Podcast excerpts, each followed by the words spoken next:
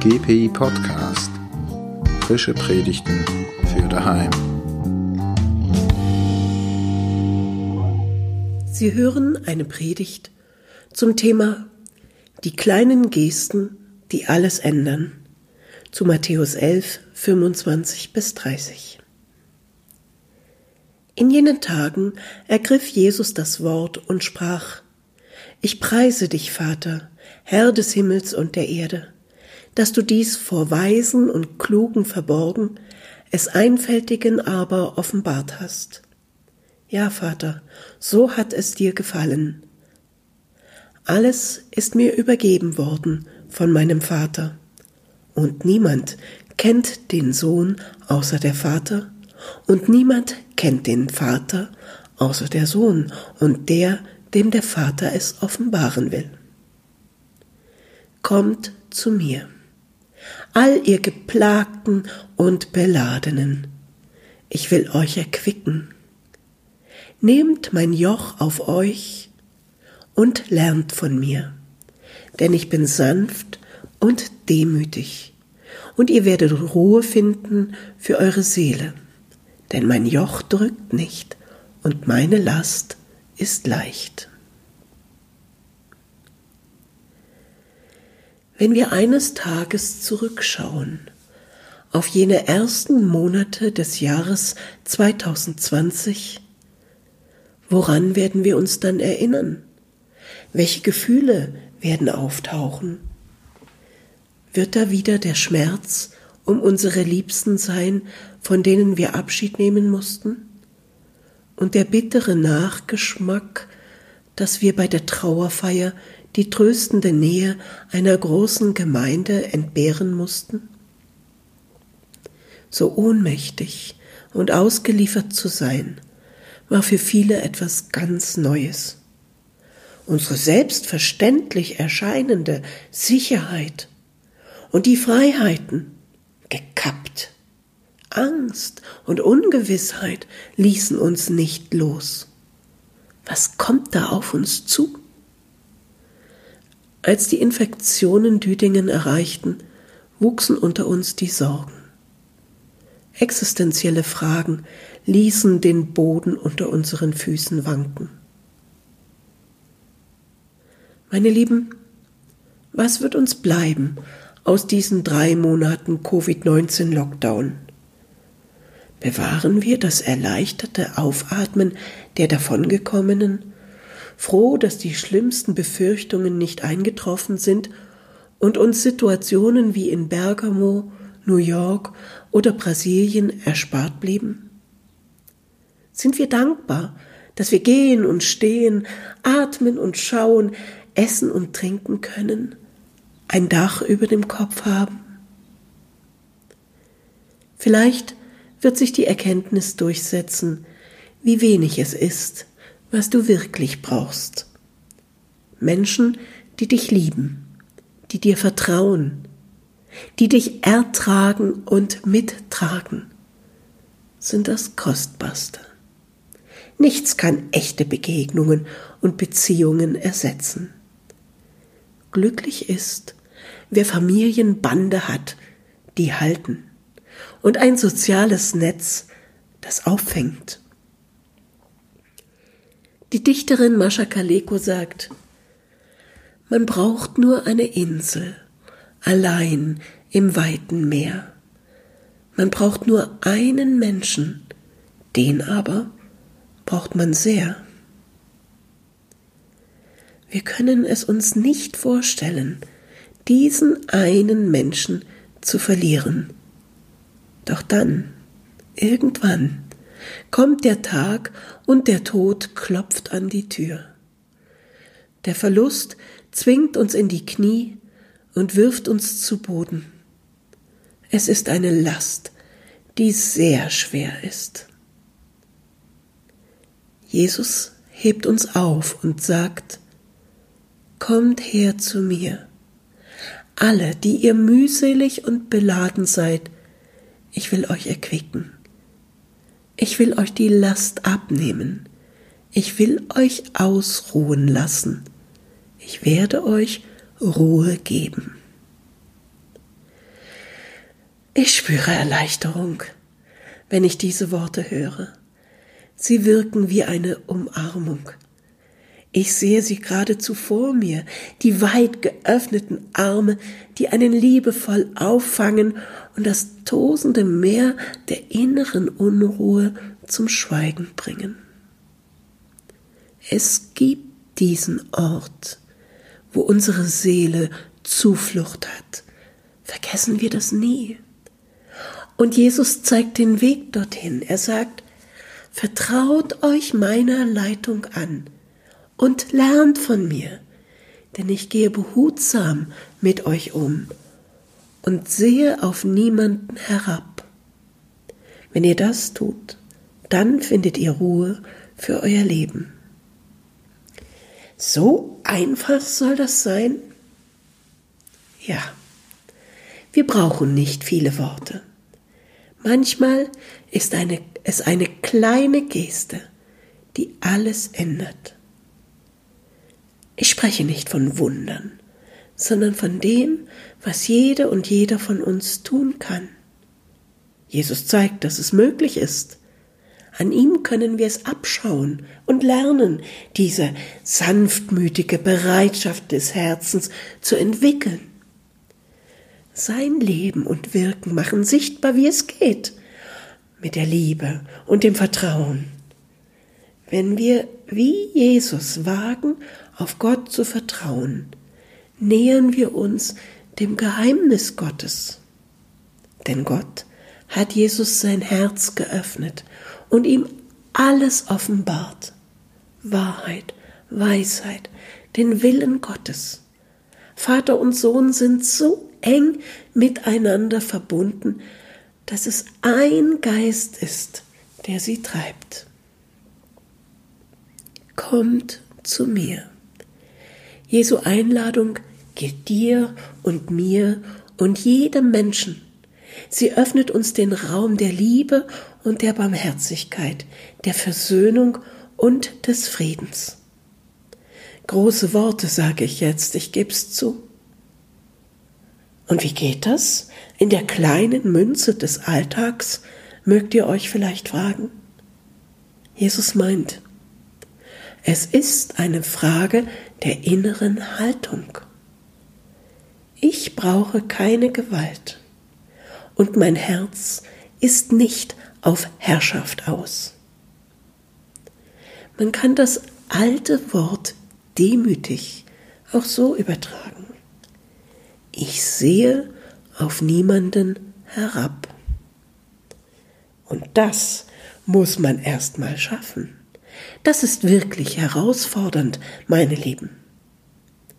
Wer es schon mal mit gewaltfreier Kommunikation versucht hat, weiß, wie schwierig das ist. Es ist ein Lernprozess, bei dem du immer wieder an deine Grenzen kommst. Wer aber lernen will, in diesem Sinne demütig zu werden, um nicht auf andere herabzuschauen, der wird bereit zu verzichten auf Macht, Überlegenheit, Stärke, Gewalt. Wer vom hohen Ross des eigenen Egos heruntersteigen kann, erkennt im Gegenüber einfach einen Menschen. Da ist eine oder einer mit der gleichen Würde und dem gleichen Lebensrecht wie du. Und es ist völlig egal, ob sie oder er schlau ist oder reich, eingeschränkt oder arm, farbig oder jung, begabt, alt, weiß, behindert, dick, dünn, krank, schön, leistungsfähig, hilfsbedürftig oder ein Kind, eine Frau, ein Mann.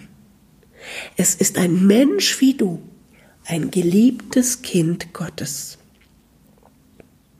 Und du begreifst, dass deine Position oder deine Meinung immer nur ein Teil des Ganzen sind. Wahrheit beginnt, wenn zwei miteinander reden, wenn sie bereit sind, einander zuzuhören, sich auf die Sichtweise des anderen einzulassen und versuchen zu verstehen, was den anderen bewegt. Meine Lieben, gegenwärtig findet eine fast vergessene Geste der Demut wieder weltweit viele Nachahmer. Sie knien nieder. Das eine Bein ist angewinkelt, mit dem anderen knien sie am Boden. Sie lassen ihre Körper sprechen und nehmen eine Haltung ein, aus der man auf niemanden herabsehen kann. Und auf diese Weise protestieren sie gegen Brutalität und Polizeigewalt.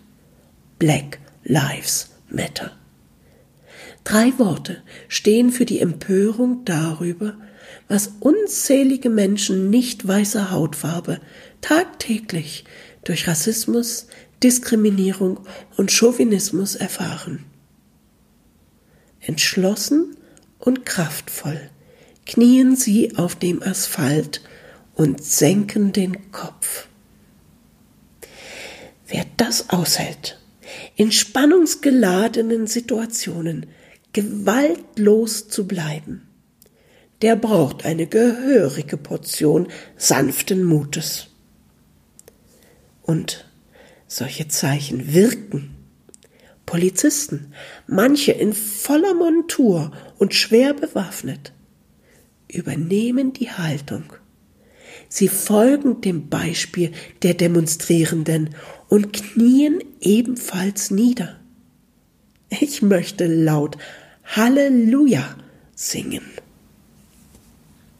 In jenen Tagen ergriff Jesus das Wort und sprach, Ich preise dich, Vater, Herr des Himmels und der Erde, dass du dies vor Weisen und Klugen verborgen, es Einfältigen aber offenbart hast. Die Weisen und Klugen, die Experten und Meinungsführer sind diejenigen, die ihn gerade nicht verstehen und nicht verstehen wollen.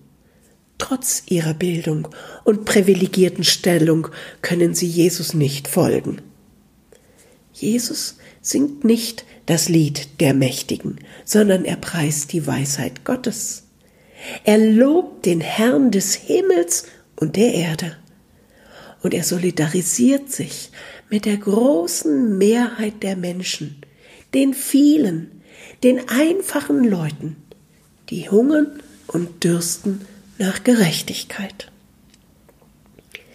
Lassen wir uns von den Begriffen einfältig oder unmündig nicht auf die falsche Fährte führen. Dieser Bibelvers Vers wird ja mitunter so übersetzt. Es geht hier aber um die Armen, die Hungernden, die sogenannten kleinen Leute. Ja, mitunter sind sie ungebildet und wissen nicht viel. Aber es sind diejenigen, die nicht die Chance hatten, in privilegierten Kreisen zu leben. Sie sind deshalb nicht weniger wert. Und das ist das Neue in der Haltung Jesu. Er bringt ihnen Wertschätzung und Liebe entgegen. No justice, no peace. No justice, no peace. Ich habe ein kleines Mädchen vor Augen. Sie mag vielleicht sieben Jahre alt sein. Ein 15-sekündiges Twitter-Video dokumentiert, wie sie auf einer dieser aktuellen Demonstrationen mitläuft und diese vier Worte immer wieder mit großer Energie ruft. No justice, no peace ohne Gerechtigkeit keinen Frieden. Diese kleine Person hat den grundlegenden Zusammenhang verstanden und sie tritt dafür ein. Sie ist weiser und wahrhaftiger als manch Erwachsener. Jesus nimmt all die Menschen in den Blick, für die sich sonst kaum jemand interessiert die immer übersehen und übergangen werden, die nicht zu Wort kommen, die Mitgemeinten und Sprachlosen. alle, die sich Tag für Tag abmühen, um knapp zu überleben. Sie gehören zu denen, die Jesus glücklich preist, weil sie arm sind vor Gott und wissen, wie sehr sie Gott brauchen. Glücklich nennt er auch diejenigen, die trauern und Leid tragen, die sanftmütig sind und sich um Frieden bemühen, die barmherzig sind und mit dem reinen Herzen, die nach Gerechtigkeit hungern und deshalb verfolgt werden. Denen allen gehen die Augen auf und viele merken, dass wahr wird, was die Propheten ankündigten. Blinde sehen, Unbewegliche stehen auf, Kranke werden heil an Leib und Seele, Aussätzige werden rein und Ausgestoßene kehren heim. Sogar Tote stehen auf und die Armen bringen einander die gute Botschaft. Sie handeln füreinander, nicht gegeneinander. Nicht länger für die Reichen und Mächtigen, sondern für sich. Es ist ein Prozess der Selbstwerdung, den Jesus anstößt. Die Gedemütigten richten sich auf und treten für ihr Recht ein. Sie nehmen ihr Leben in die eigene Hand und werden zu mündigen, verantwortlich handelnden Menschen. Sie lassen sich von dem sanften Mut des Mannes aus Nazareth inspirieren. Meine Last ist leicht, sagt Jesus, obwohl ihm das Kreuz schwer wurde und der bittere Kelch nicht an ihm vorbeiging. Doch alle Erdenschwere und alles Leid fielen ab als Gottes neue Wirklichkeit im Licht des Ostermorgens aufleuchtete? Bernhard von Clairvaux drückt es so aus. Das Kreuz Christi ist eine Last von der Art, wie es die Flügel der Vögel sind. Sie tragen aufwärts. Meine Lieben, machen wir einander das Leben leichter und nicht schwerer. Es sind die kleinen Gesten, die etwas bewirken, die uns aufrichten und uns helfen, schwere Zeiten besser zu ertragen. Wir haben es in den hinter uns liegenden Wochen erlebt. Ihr erinnert euch. Wie schön waren die ersten Frühlingsblumen, die euch die Nachbarin vor die Tür stellte. Wie tröstlich die handgeschriebenen Zeilen der alten Freundin. Wie unverhofft das Klingeln des Telefons und das Gespräch, das dir wieder Auftrieb gab. Wie selbstverständlich die hilfreichen Handgriffe der Nachbarn. Wie solidarisch das Zuhausebleiben der vielen. Wie unermüdlich die Pflegenden in den Spitälern und Pflegeheimen. Wir tragen miteinander die Lasten des Lebens, damit die bedrückenden Probleme tragbarer, erträglicher, leichter werden. Paulus hat das ganz ähnlich bei Jesus gelernt. Einer trage des anderen Last. So werdet ihr das Gesetz Christi erfüllen. Amen.